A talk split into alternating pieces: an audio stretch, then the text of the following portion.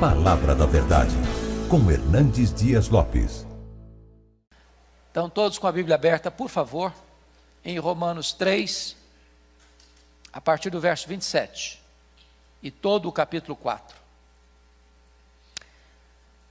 Paulo pergunta assim: onde, pois, a jactância? Foi de todo excluída? Por que lei? Das obras? Não, pelo contrário, pela lei da fé. Concluímos, pois, que o homem é justificado pela fé, independentemente das obras da lei. É porventura Deus somente dos judeus? Não é também dos gentios? Sim, também dos gentios. E visto que Deus é um só, o qual justificará por fé o circunciso mediante a fé o incircunciso. Anulamos, pois, a lei pela fé? Não, de maneira nenhuma.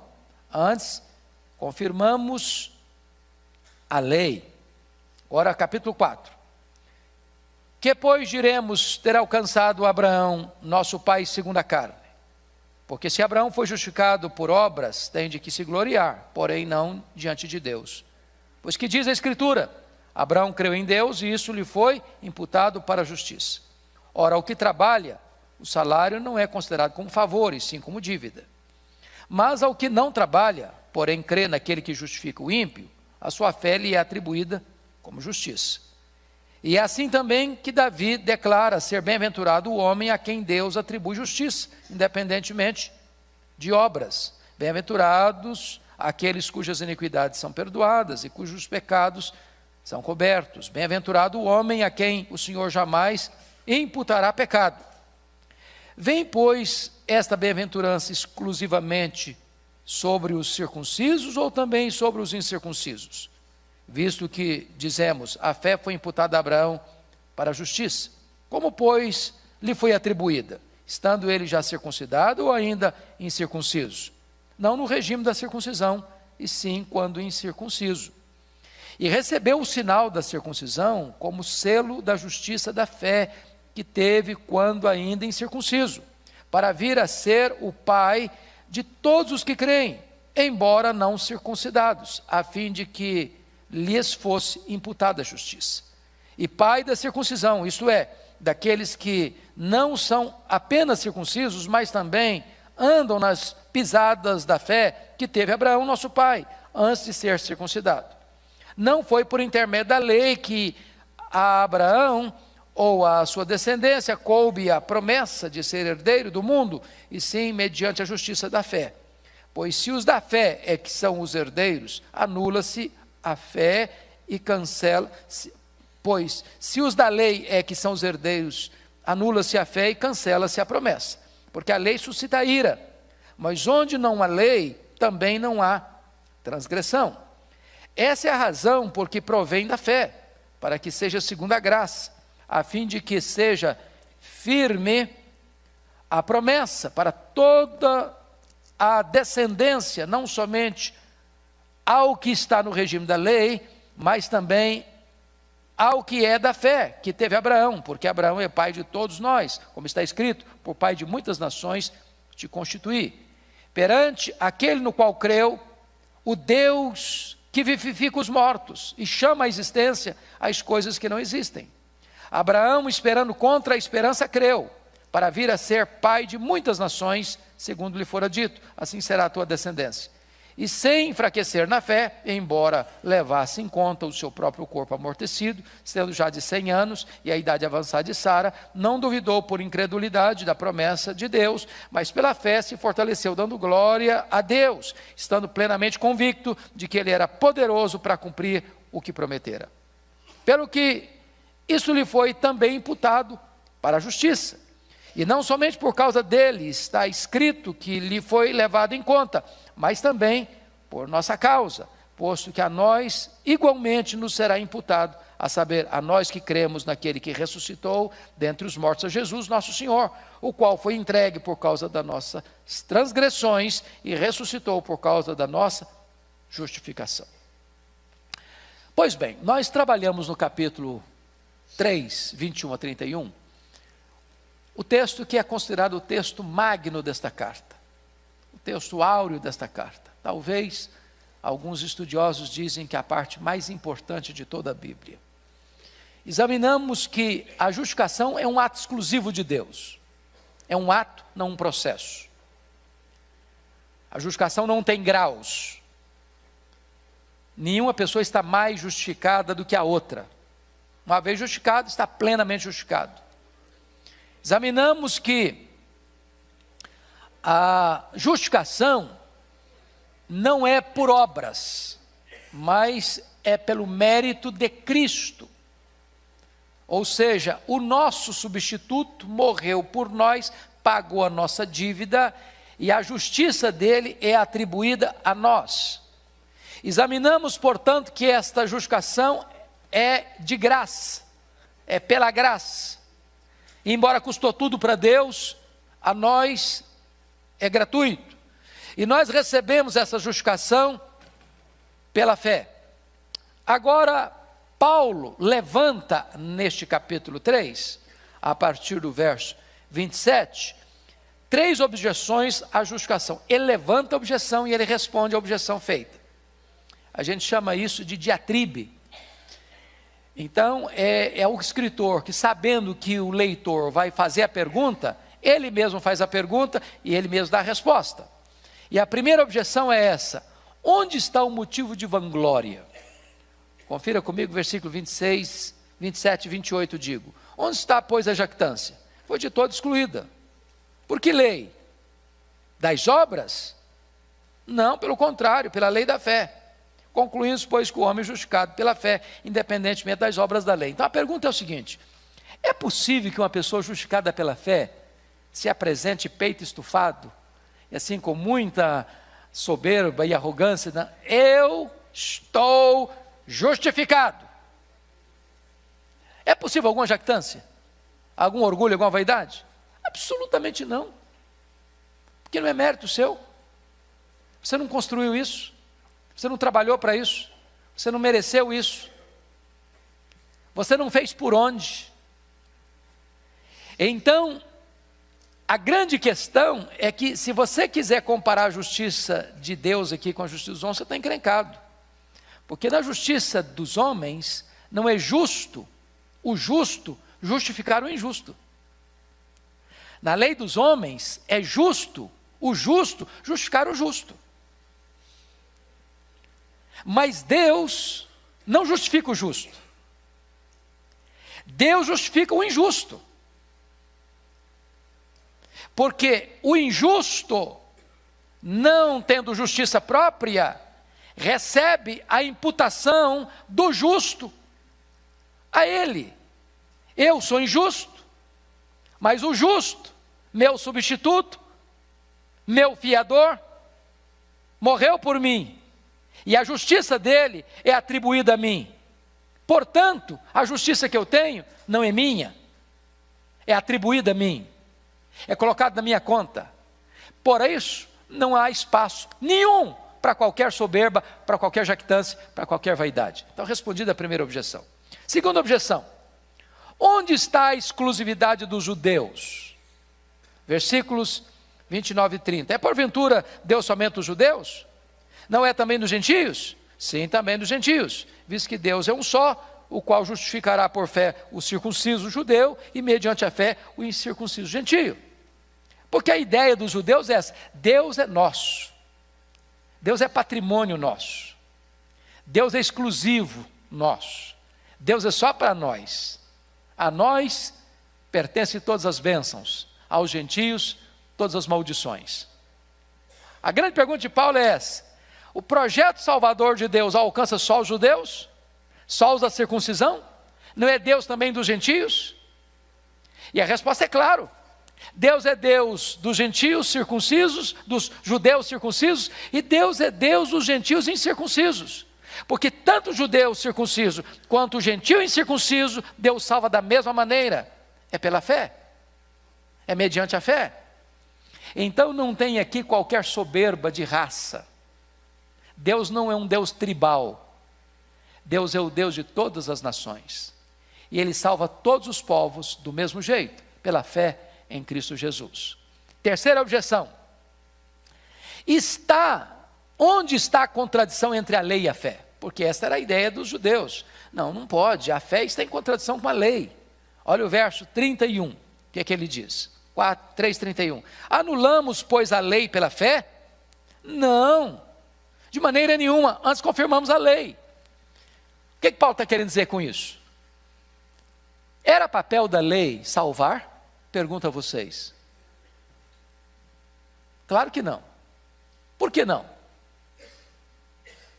Porque pela lei vem o pleno conhecimento do pecado, e o pecado provoca a ira de Deus. Então, a lei não foi dada para nos salvar, a lei foi dada para nos convencer de que somos pecadores. A lei é como essa luz, ela aponta o que está errado, o que está sujo, mas ela não tira a sujeira. A lei é como um raio-x que aponta o tumor, mas não é o bisturi que remove o tumor. A lei é como um prumo de um construtor, identifica que a parede está torta, mas o prumo não corrige a parede torta. A lei veio apenas para diagnosticar quão pecadores nós somos, mas a lei não tem o poder de nos salvar. Por isso, o papel da lei é de um aio, é de um pedagogo, que nos toma pela mão, uma vez que ele identificou e constatou e provou que eu sou pecador, diz agora que você reconhece que você é pecador, vou te levar alguém que resolve o seu problema. E esse alguém é Cristo. O fim da lei é Cristo. Então, não há contradição entre a lei e a fé, porque na verdade a lei tem exatamente esse propósito de provar que eu sou pecador e abrir para mim, e levar a mim e conduzir a mim a aquele que me salva pela graça mediante a fé. Mas agora nós vamos entrar no capítulo 4, porque havia uma grande questão. A questão é o seguinte, Paulo, você tem. Pois não, meu amado. O verso 30. Isso. O circunciso.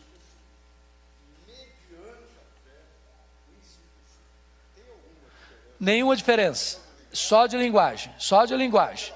O que Paulo está dizendo é que o circunciso, que é judeu, e o incircunciso, que é gentio, são salvos da mesma maneira. Não tem um critério para um e outro critério para outro.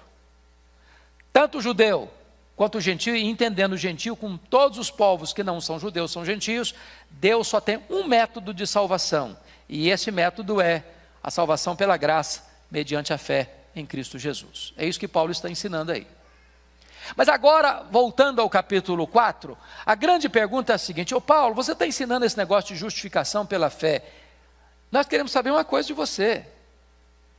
Essa doutrina que você está ensinando é novidade? Você inventou isso? Você criou isso? Isso vem da sua cabeça? De onde você tirou isso? Será que você está ensinando para nós tem forte lastro no Antigo Testamento? Tem raiz no Antigo Testamento? O que você está ensinando está fundamentado na escritura que nós temos, porque a Bíblia da época era Velho Testamento. O Novo Testamento estava sendo construído ainda, estava sendo escrito ainda, a revelação de Deus era progressiva, e ainda, quando Paulo escreveu isso, muitas pessoas não tinham, é claro, não tinham o Novo Testamento como nós temos hoje. A grande pergunta é: o que você está escrevendo para nós tem base lá no Velho Testamento? E Paulo vai dizer e responder essa pergunta seguinte: claro que tem base no Velho Testamento, eu não estou ensinando novidade, não. Eu não estou ensinando coisa nova, não. Eu estou querendo dizer para vocês que a palavra de Deus, ela é una. A palavra de Deus tem uma profunda conectividade, de tal maneira que a doutrina da justificação está ancorada nos dois maiores exemplos que vocês têm na Bíblia. Dos dois personagens que vocês mais admiram. Abraão, o pai da fé, e o grande rei Davi, que unificou a nação. Esses dois personagens históricos retratam e revelam para nós que a doutrina da justificação é profundamente arraigada nas Escrituras. Então, Gênesis 15, 16, Gênesis 15, 6, diz que Abraão creu, e isto lhe foi imputado como justiça. Então está lá no Velho Testamento, na história de Abraão, muito antes que a lei fosse dada, muito antes, 430 anos da lei ser dada, Abraão já tinha sido justificado pela fé e não pelas obras da lei. Então vamos olhar agora alguns pontos do capítulo 4. Primeiro ponto que eu quero chamar a sua atenção: Abraão foi justificado pela fé e não pelas obras. É o que ele desenvolve aí no capítulo 4 até o versículo 8. A justificação pelas obras coloca a glória da salvação no homem e não em Deus. Confira comigo os versos 1 e 2. Que, pois, diremos ter alcançado Abraão, nosso pai, segundo a carne? Porque se Abraão foi justificado por obras, tem de que se gloriar. Porém, não diante de Deus. Então, veja bem: se eu fosse justificado pelas obras, vamos pensar o seguinte: você tem aqui coisas boas e coisas ruins. Vamos imaginar na balança, tá? Aí eu fiz mais coisas boas do que coisas ruins. Aí alguém diz: bom, então esse camarada aí merece a salvação, porque fez mais coisa boa que ruim. Ainda que esse fosse o argumento, seria falso. Por quê? Porque na linguagem bíblica, nesse prato das coisas ruins, bastaria você fazer uma coisa errada, uma coisa ruim, e já desequilibrou tudo. Porque se você quer ser salvo pela lei, o padrão que a lei exige de você é o quê? Perfeição. Perfeição o quê? Absoluta. Se você guardar, diz Tiago, toda lei, toda lei, toda lei, e tropeçar num único ponto, você é culpado da lei inteira. Por quê? Porque o padrão é perfeição. Você morre afogado com 10 centímetros acima do seu nariz, como você morre afogado a 10 mil metros nas profundezas mais abissais do mar. Não importa. Você quebrou o padrão da perfeição. Por isso, maldito é aquele que não perseverar em toda a obra da lei para cumprir. Ora, se Abraão pudesse ser justificado pelas obras, ele teria que ser o quê? Perfeito. E se ele fosse perfeito, ele teria recebido então a salvação como prêmio, mérito, honra o mérito. Ele conquistou, ele cavou, ele mereceu. Agora, Fica claro o versículo 2, porque se Abraão foi justificado por obras, tem de que se gloriar. Aí o homem receberia a salvação como um troféu. Aí você bateria no peito: eu estou salvo, eu construí minha salvação, eu mereci minha salvação. Mas salvação não é uma questão de mérito. Segundo, a justificação pelas obras entra em total contradição com o ensino das Escrituras. Olha o versículo 3. Pois que diz a Escritura? Abraão creu em Deus e isso lhe foi imputado para a justiça. Veja você que ele cita a Escritura, e a Escritura é una. A Escritura é o conjunto da revelação de Deus, inspirado pelo Espírito Santo, portanto, não há contradição. Porque se a Escritura contradiz a Escritura, Deus é incoerente, porque a mente que produziu a Escritura é a mente de Deus. Então ele está dizendo que a justificação pelas obras está na contramão da revelação de Deus na Escritura. Não pode ser. Terceiro, a justificação pelas obras coloca a base da salvação no merecimento humano e não na graça de Deus. Olha os versículos 3 a 5 comigo. Você pode ler em voz alta comigo? Vamos juntos? Pois, que diz a Escritura? Abraão creu em Deus e isso lhe foi imputado para justiça. Ora, ao que trabalha, o salário não é considerado como favor, e sim como dívida. Mas ao que não trabalha, porém crê naquele que justifica o ímpio, a sua fé lhe é atribuída como justiça. Então preste atenção nisso. Se a salvação fosse pelas obras da lei, o que, que estaria acontecendo? Seria o pagamento de um salário. Quando você tem um funcionário e paga o salário dele, você está fazendo um favor para ele? Não. Você está dando a ele o que ele merece receber pelo seu trabalho prestado. Não é favor, é dever, é obrigação. Ele trabalhou para receber isso.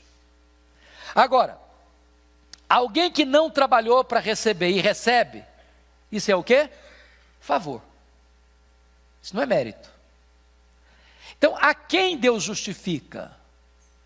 Ao que trabalhou para receber essa justificação?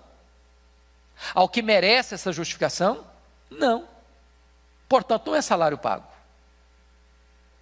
A quem Deus justifica? Ao justo ou ao ímpio?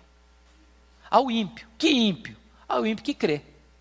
Então, no momento que ele crê, é atribuído a ele o quê? A justiça. A justiça. Então, vamos, vamos entender, porque isso aqui, irmãos, isso aqui é o coração da Bíblia, isso aqui é o coração do Evangelho. Se você entender isso aqui, você entendeu o cristianismo. Se você não entendeu isso aqui, você não entendeu o cristianismo. É por isso que essa doutrina aqui foi a base da reforma do século XVI. É por isso que os reformadores diziam: com essa doutrina a igreja fica de pé, sem essa doutrina a igreja cai. Vejam vocês, nós somos pecadores, certo? Nós pecamos de que maneira? Nós pecamos por palavras, vamos dar conta no dia do juízo por todas as palavras frívolas que proferimos. Nós pecamos por obras, o que nós fazemos e as pessoas não sabem, Deus sabe. Nós pecamos por omissão. Nós pecamos por pensamentos. Bom, algum tribunal da terra, por mais é, nobre que seja, pode julgar foro íntimo. Você pode chegar diante de um juiz, você está sentindo isso, eu vou te condenar por isso, você está sentindo isso, eu tenho certeza que você está sentindo, eu vou te condenar. Tem um, algum tribunal tem essa competência? Não tem. Mas o tribunal de Deus tem. Deus julga o segredo do coração dos homens. Gente, o que passa no seu coração e no meu, se a gente fosse contar tudo, até nós ficaríamos escandalizados. Você já se escandalizou você mesmo? Já ficou chocado com você? Já ficou envergonhado de você? Imagine Deus. Imagine Deus.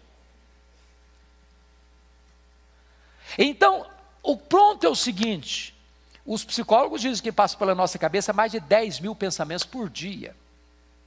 Quantos desses nós teríamos vergonha de contar? Mas imagine vocês que vocês sejam tão santos, mas tão bons, mas tão assim virtuosos, que num dia inteiro você não pecou nem por palavras, nem por obras, nem por omissão, de 10 mil pensamentos, só três foram pensamentos ruins. Já seria quase um anjo ambulante.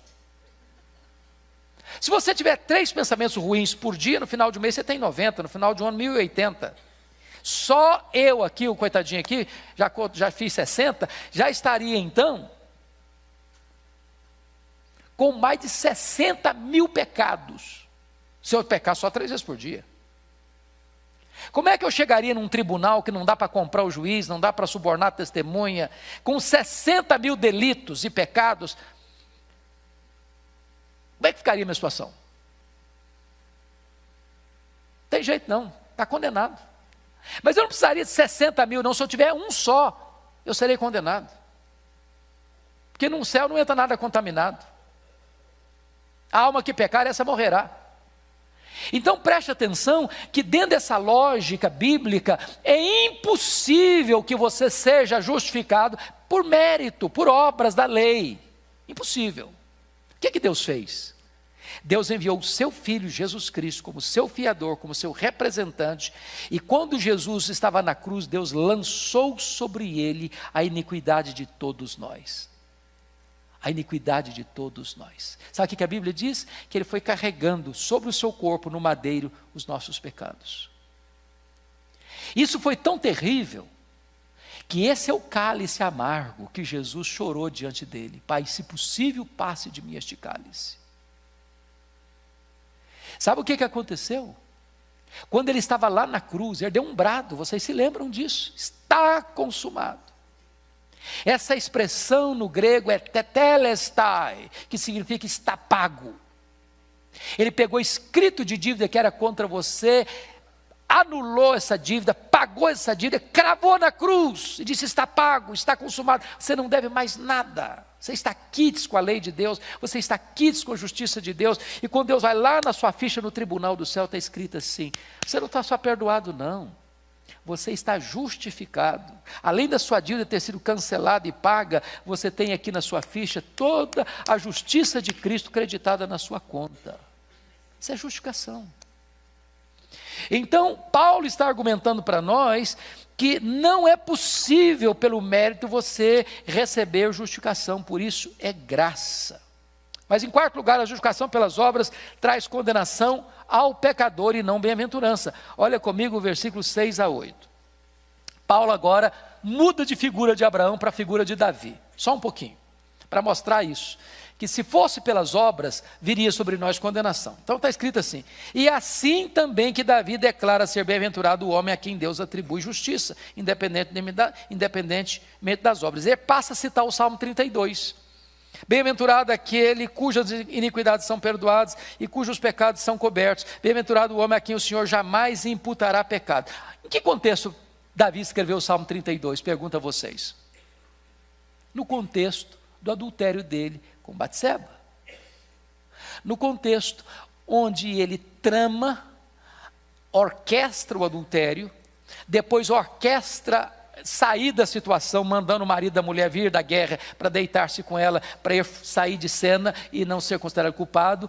Depois, o marido não atende aos, aos, reclamos dele, aos propósitos dele, e ele então manda matar o marido da mulher com requinte de crueldade, escrevendo uma carta e mandando a carta pelo próprio portador, que era a vítima que deveria ser morta. Depois, para encobrir o pecado todo, ele casa com a viúva, e depois ele guarda no coração um silêncio Aí Deus manda o Natan na casa dele. Para contar uma historinha para ele, porque história às vezes é melhor do que discursos. O Davi, eu contar uma história para você. Tinha dois homens numa cidade, um rico demais, outro pobre demais. O rico tinha muitos reses, muitos rebanhos, muitas ovelhas. O pobre só tinha uma ovelhinha. Essa ovelhinha ficava na casa dele, dormia no colo dele, bebia no copo dele, comia no prato dele. Era a alegria da casa. Aí um dia esse homem rico recebeu uma visita muito importante na sua casa e resolveu fazer um churrasco. Churrasco de ovelha. Só que em vez de matar uma das muitas ovelhas que tinha lá no pasto, ele foi lá na casa do pobre, pegou a única ovelhinha dele, pegou a ovelha, matou a ovelha e fez um churrasco para um amigo dele. Aí o Davi ficou muito irritado, porque Davi tinha um senso de justiça. Esse cara deve morrer. E esse cara deve restituir ainda muito mais. Aí o Natan botou o dedo no nariz dele, você, esse homem. Deus te deu o trono, Deus te deu o reino, Deus te deu o poder, Deus te deu riqueza, Deus te deu mulheres, Deus te deu tudo, e você foi lá e matou o marido da mulher e ficou com a mulher do seu, do seu, do seu soldado. Aí ele caiu e disse: pequei, pequei. E aí é nesse sentido que ele faz essa confissão: bem-aventurado é o homem a quem Deus não atribui iniquidade, a quem Deus atribui justiça. Porque Deus diz para ele: Deus perdoou o seu pecado. Eu pergunto a vocês: pelas obras, Davi seria condenado ou justificado? O que é que ele merecia? Hã? Condenação. Você é melhor que Davi? Hã? Você acha que você é melhor que Davi? O que, é que você merece? Condenação. Mas feliz é o homem a quem Deus não atribui iniquidade. Feliz é o homem a quem Deus não bota na sua conta a sua dívida. Feliz é o homem a quem Deus bota na conta dele a justiça do seu filho. Isso é justificação. Paulo está provando isso. Vamos ao segundo ponto. Abraão foi justificado pela fé e não pela circuncisão. Agora Paulo vai tratar de um outro assunto. A partir do verso 9 ao verso 12. Notem vocês que o judeu tinha um negócio assim muito assim zeloso com o negócio da circuncisão. Para eles, o camarada está circuncidado, está salvo. Não está circuncidado, está perdido. Né? Então, vinha uma objeção dos. Ah, mas claro, Abraão foi justificado porque foi circuncidado, Paulo. É claro, aí ele foi circuncidado, ele é especial. Ele é, ele, ele é, é o escolhido de Deus, foi circuncidado, então está tudo bem. Aí Paulo vai refutar essa tese dos judeus. De que maneira? Vamos lá. Primeiro, a circuncisão não é a causa, mas a consequência da justificação. Olha o versículo 9 comigo. Vem, pois, esta bem-aventurança exclusivamente sobre os circuncisos ou também sobre os incircuncisos? Visto que dizemos a fé foi imputada a Abraão para a justiça. Então a pergunta é: a justificação vem só para as pessoas que são circuncidadas ou para as pessoas que não foram circuncidadas? Resposta: para quem que vem a justificação? Para todos. Qual a prova que Paulo dá? Abraão foi justificado depois que foi circuncidado ou antes que foi circuncidado? Pergunta a vocês. Antes ou depois? Antes. Antes. Capítulo 15, versículo 6. Abraão creu, isso foi imputado a ele como justiça. Ele só vai ser considerado mais tarde, lá no capítulo 17. Então não dá para você conectar eh, circuncisão com justificação, porque a, a, justificação de Abraão precedeu a sua circuncisão, e esse negócio de circuncisão começou historicamente com Abraão. Então, o argumento é um argumento anacrônico de dizer que circuncisão está ligado à justificação. Segundo ponto, a circuncisão não limita a justificação, mas a impede. Versículo 10. Como, pois, lhe foi atribuída? Estando já circuncidado ou ainda incircunciso? Não no regime da circuncisão, e sim quando incircunciso. Ou seja, logo, se Abraão foi justificado antes de ser circuncidado, não tem nada a ver de você limitar a circuncisão Não, só pode ser justificado quem foi circuncidado. Esse argumento está furado, diz o apóstolo Paulo. Terceiro, a circuncisão não é a base, mas o selo da justificação. Vamos ver versículos 11 e 12. Aqui tem um ponto muito importante. Pode ler comigo, versos 11 e 12? Vamos juntos? E recebeu o sinal da circuncisão como selo da justificação pela fé, que teve quando ainda incircunciso, para vir a ser o pai de todos os que creem, embora não circuncidados a fim de que lhes fosse imputada a justiça. E pai da circuncisão, isto é, daqueles que não são apenas circuncisos, mas também andam nas pisadas da fé que teve Abraão, nosso pai, antes de ser circuncidado. Muito bem. A pergunta é, Paulo, então tá bom. Então quer dizer que não é justificação, não é pela, pela circuncisão. Ok. Agora então, que valor que tem a circuncisão? Se você não é justificado por ela? Que valor? Para que então? Vou repetir aqui, vou mudar para transição, transicionar do velho para o novo. Paulo argumenta em Colossenses que o batismo é a circuncisão do Novo Testamento. Eu pergunto a vocês: você é salvo pelo batismo? Sim ou não? Não. Então por que você batiza?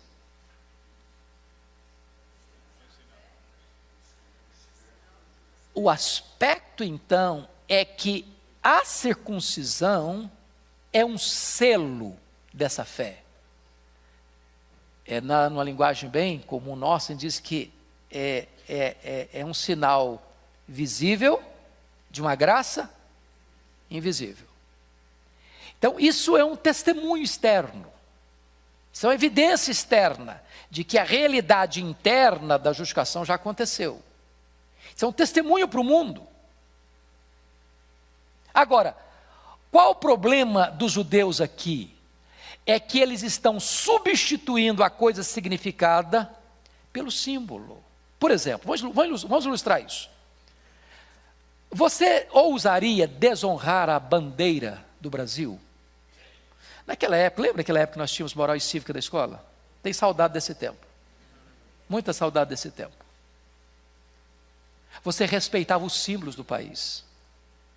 Quando você vê a bandeira, a bandeira é um símbolo que representa o seu país, mas a bandeira não é o Brasil, ela é um símbolo do Brasil. Por exemplo, hoje um movimento LGBT pegou o arco-íris, que é um símbolo espiritual, cristão, da aliança de Deus, e deturpou esse, esse, esse selo. Mas tira esse negócio para lá, vamos pegar a, o que a Bíblia ensina. Quando você vê o arco-íris, o que, que você lembra? aliança de Deus de não destruir mais a raça humana com água. Agora, o arco-íris é a aliança de Deus ou um símbolo da aliança de Deus? É um símbolo da aliança de Deus. Então preste bem atenção. É, vamos pegar outro, outro exemplo. Vamos pegar outro exemplo. Vamos pegar o exemplo do anel. Anel de noivado. O que que, por que, que um rapaz uma moça, quando estão namorando e tomam a decisão de se casar, usa um anel, usa uma aliança? Aquilo ali é o quê? Um símbolo. Símbolo de quê? De compromisso. Mas aquele anel é o compromisso? Não, ele é o quê? Um símbolo. Então preste atenção na frase que eu vou ler para você. O que funciona bem como um sinal é um miserável substituto para a coisa significada. Qual o problema dos judeus? O problema dos judeus é que eles estavam escudados no ato, no símbolo da circuncisão, e não naquilo que a circuncisão significava. A circuncisão era apenas um sinal, um selo, um símbolo da justificação pela fé. Assim como hoje o batismo é um símbolo da justificação pela fé. Mas se eu, não, eu fui batizado, agora está tudo resolvido comigo, porque eu fui batizado. Não, o batismo é um símbolo. Só tem valor se o simbolizado aconteceu. Porque se o simbolizado, que é a verdadeira mudança interior, não aconteceu, você pode receber água do, do Atlântico inteiro, não vai resolver a sua vida. Está claro isso, irmãos? Está claro? Pois bem, então vamos para frente. Então vamos para frente.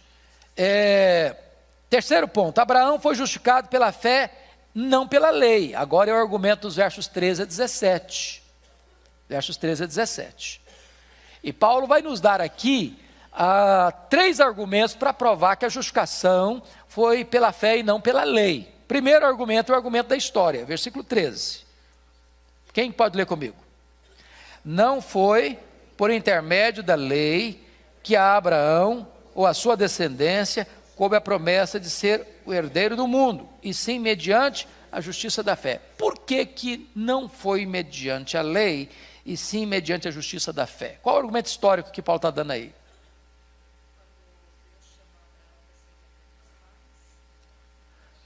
Não, no momento em que ele foi justificado, lá em Gênesis 15, 6. Por que, que você está usando o argumento da história aqui? Porque a lei só foi dada 430 anos depois que o Abraão foi justificado pela fé. Logo, consequentemente, não poderia ser a justificação ser pela lei, porque ela não tinha sido dada ainda. Passaram-se mais de 400 anos até que ela fosse dada. Então, de fato, não é possível você argumentar que a justificação é pelas obras da lei, porque a lei não existia quando Abraão foi justificado pela fé. Está claro isso? Segundo argumento, o argumento da, linguagem. Olha comigo, versos 13 a 16. Não foi por intermédio da nós lemos, né? Versículo 14: Pois se os da lei é que são os herdeiros, anula-se a fé e cancela-se a promessa.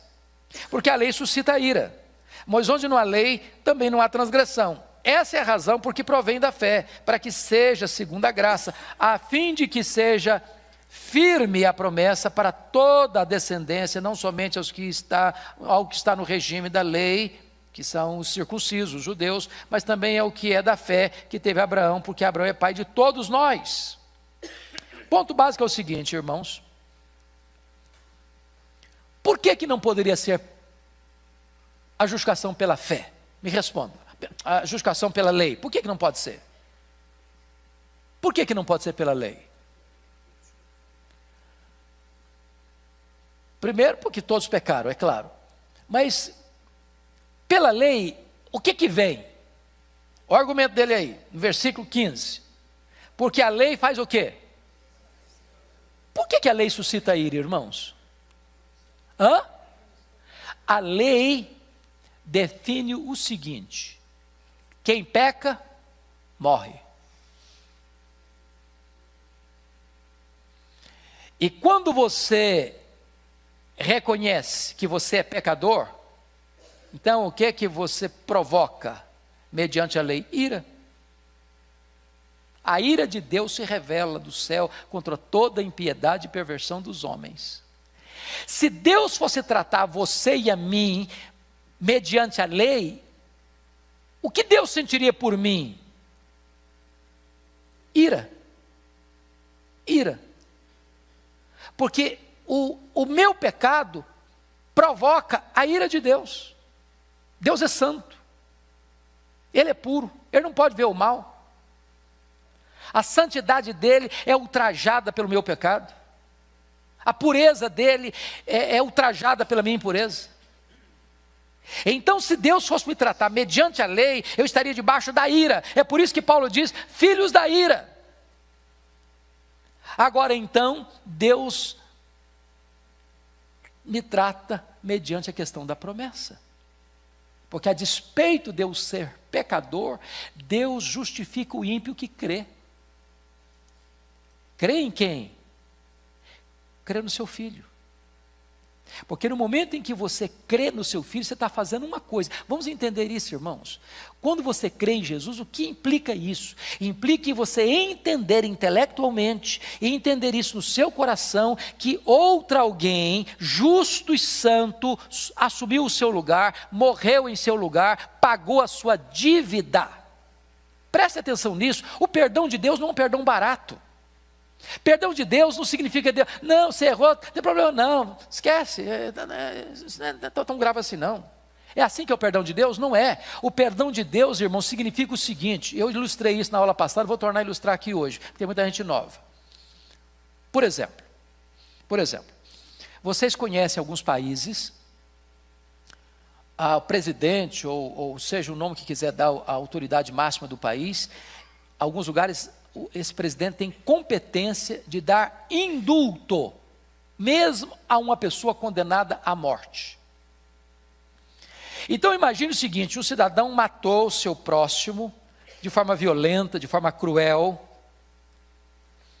por motivos torpes, foi condenado à prisão e, indo a julgamento, foi condenado à pena capital. Aí há um apelo do povo, um apelo das organizações internacionais, seja o que for. Esse presidente dá a esse indivíduo condenado à morte indulto, perdão. Eu pergunto a vocês: essa decisão é uma decisão justa? A justiça foi satisfeita? Sim ou não? Não. Então, esse perdão não é baseado na justiça. A pergunta que eu faço agora é outra. Quando Deus justificou você, foi nessa mesma base? Não. O que Deus diz, Deus não muda. A alma que pecar, essa morrerá. Está escrito: Deus não inocentará o culpado. Então o que, que Deus fez para resolver isso? Deus envia seu filho como nosso substituto, como nosso representante, como nosso fiador. E Deus leva o seu filho à cruz. Vamos entender isso. Quem levou Jesus à cruz não foi Judas, não foi Pedro, não foi o sinédrio, não foi Pilatos, não foram os soldados. Quem levou Jesus à cruz foi o Pai, por amor. Ele não poupou a seu próprio filho. Isaías diz que agradou ao Pai, ao Deus, moê-lo naquela cruz.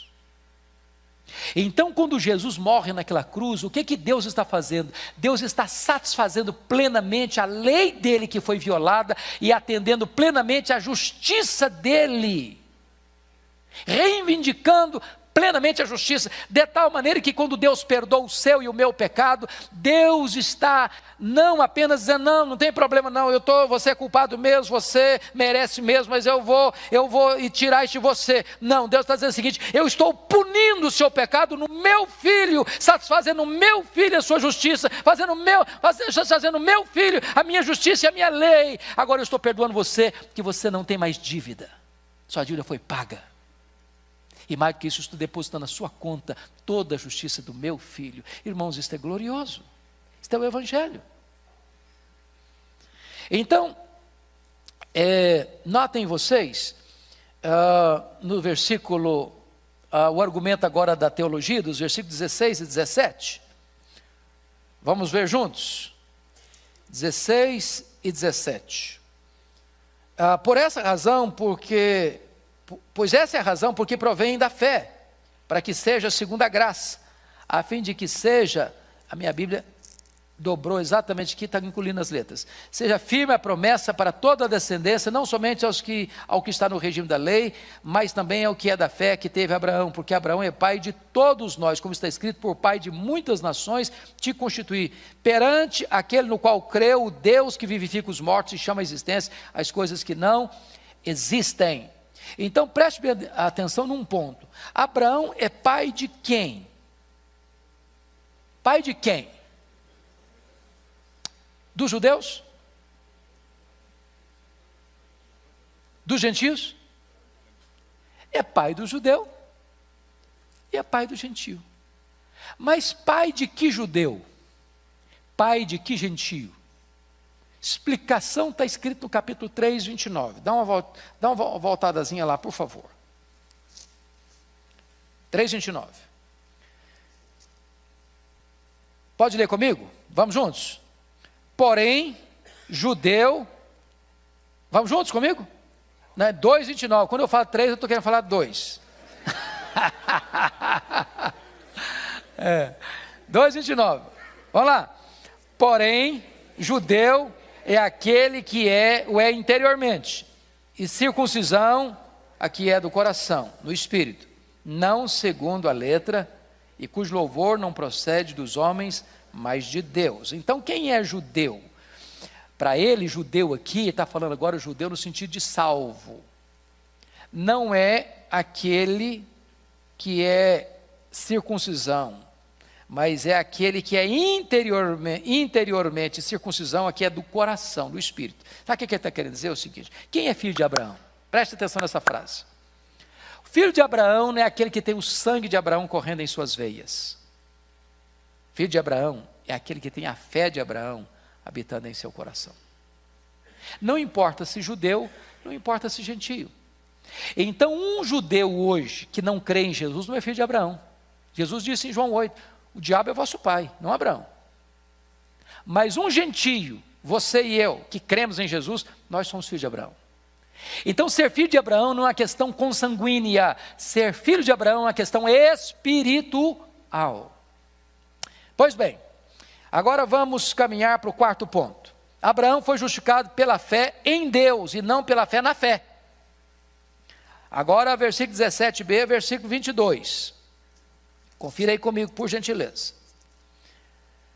Perante aquele no qual creu, que deu, o Deus que vivifica os mortos e chama à existência as coisas que não existem. Então vamos pegar alguns pontos aqui. Abraão foi justificado pela fé em Deus, não pela fé na fé. Essa fé não é apenas assentimento intelectual.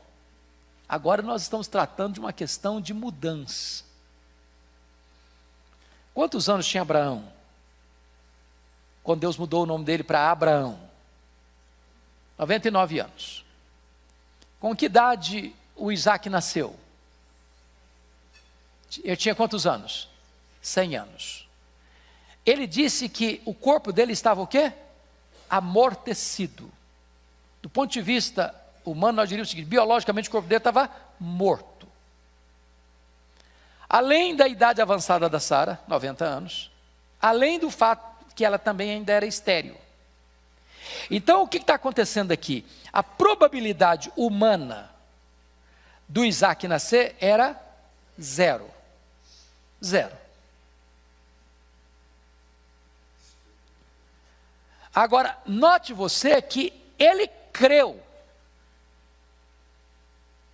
que Deus, que vivifica os mortos, cumpriria sua promessa. Então, não estou falando aqui de uma fé puramente intelectual. Estou falando de uma fé que tem ação. De uma fé que crê que Deus, ao prometer, ainda que a circunstância seja 100% desfavorável, vai acontecer o que Deus prometeu. E essa fé de Abraão nós precisamos ter, irmãos. Quantas vezes nós somos guiados apenas pela lógica, pela probabilidade? Por aquilo que o homem pode fazer, por aquilo que a ciência pode resolver, por aquilo que o nosso dinheiro pode comprar, por aquilo que a nossa saúde pode alcançar. Abraão demonstra aqui não apenas a crença numa doutrina, Abraão demonstra aqui a confiança numa pessoa. Porque cristianismo é muito mais do que intelecto, irmãos. É intelecto, é assim. Crer, como John Stott, é também pensar. Mas cristianismo é mais do que você ter na sua cabeça verdades lúcidas, claras, cristalinas. Cristianismo é relacionamento pessoal com Deus Todo-Poderoso. E mesmo diante das circunstâncias impossíveis da vida, você crê que se Deus prometeu, Ele é fiel para cumprir. Isso nos remete a Gênesis 22 e a Hebreus 11. Por que que Abraão levou o filho Isaac lá para o Monte Moriá para sacrificá-lo? Vocês acham que Abraão acreditava que ele não iria ser sacrificado? À luz do texto de Gênesis de Hebreus 11? Vocês acham isso? Em momento algum, Abraão pensou que ele não fosse sacrificado. O que, que estava no coração de Abraão à luz de Hebreus 11? É que Deus faria o que com ele? Que Deus o ressuscitaria. Agora eu pergunto a vocês: quantos exemplos de ressurreição tinha até então? Nenhum. Nenhum. Isso é fé. Mas por que ele acreditava que Deus podia ressuscitá-lo? Por uma razão muito simples. Deus havia dito para ele que a Notem comigo que esse ponto agora vai para o capítulo. Eu quero terminar com vocês mostrando o seguinte: é, esse Deus que é poderoso, à luz dos versos 20 a 22, ele é o Deus também fiel. Você pode ler o 20 e 22?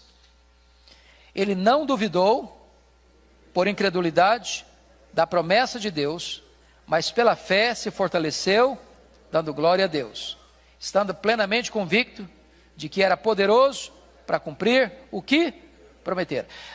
Você precisa ler sua Bíblia de vez em quando, olhando detalhes, ênfases.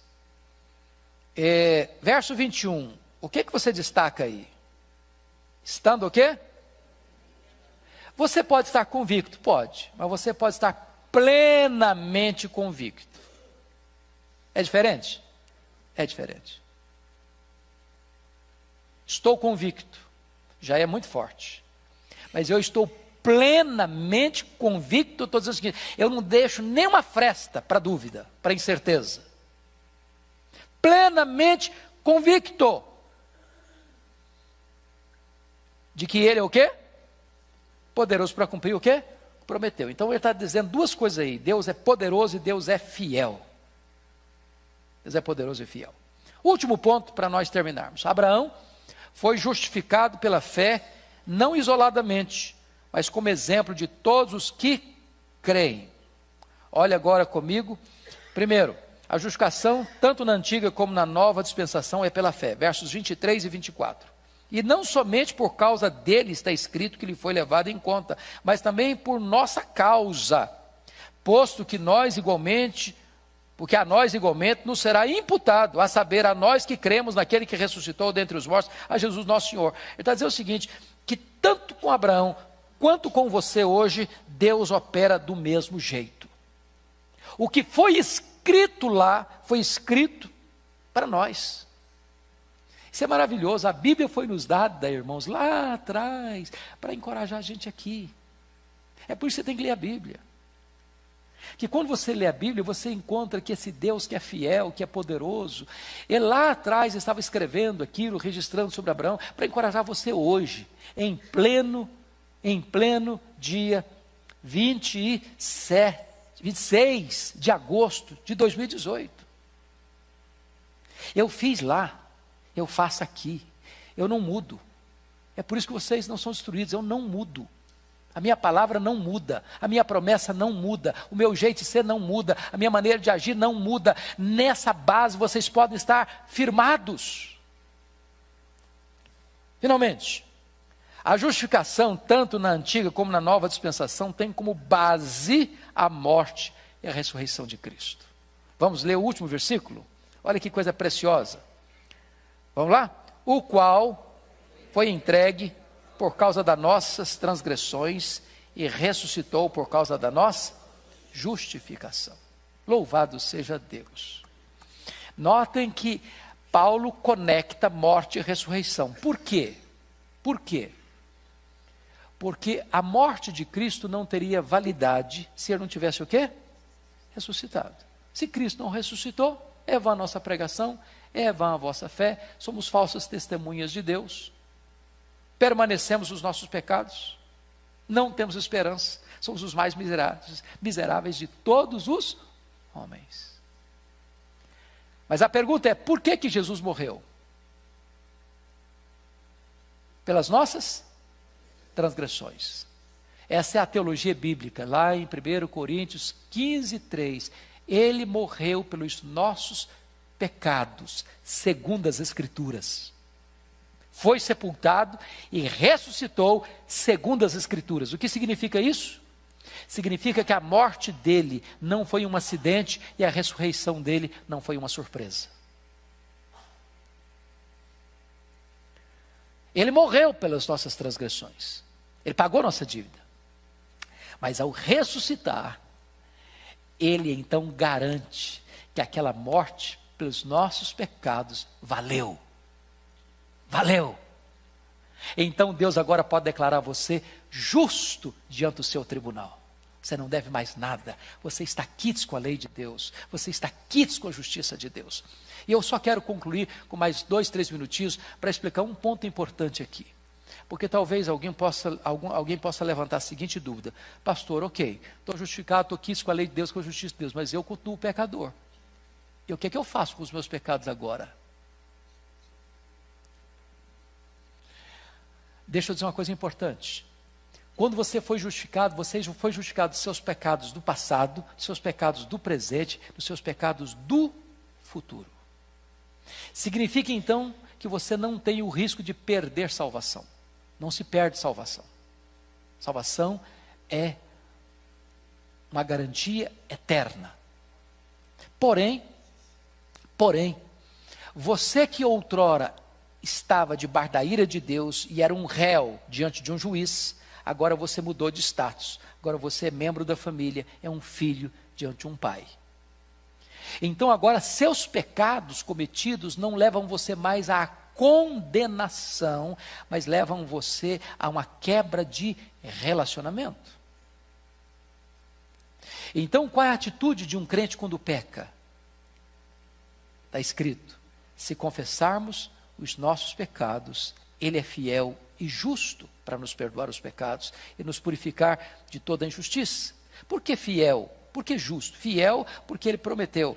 Justo porque ele já puniu o seu pecado na cruz do seu filho e agora basta você reconhecer que você pecou, homologuel é a palavra de onde vem homologar, se confessarmos, agora você reconhece, agora você confessa, e agora Deus olha para a cruz do seu filho e diz: Esse pecado eu já puni na cruz do meu filho, não vou punir mais em você, você que está arrependido, você está perdoado.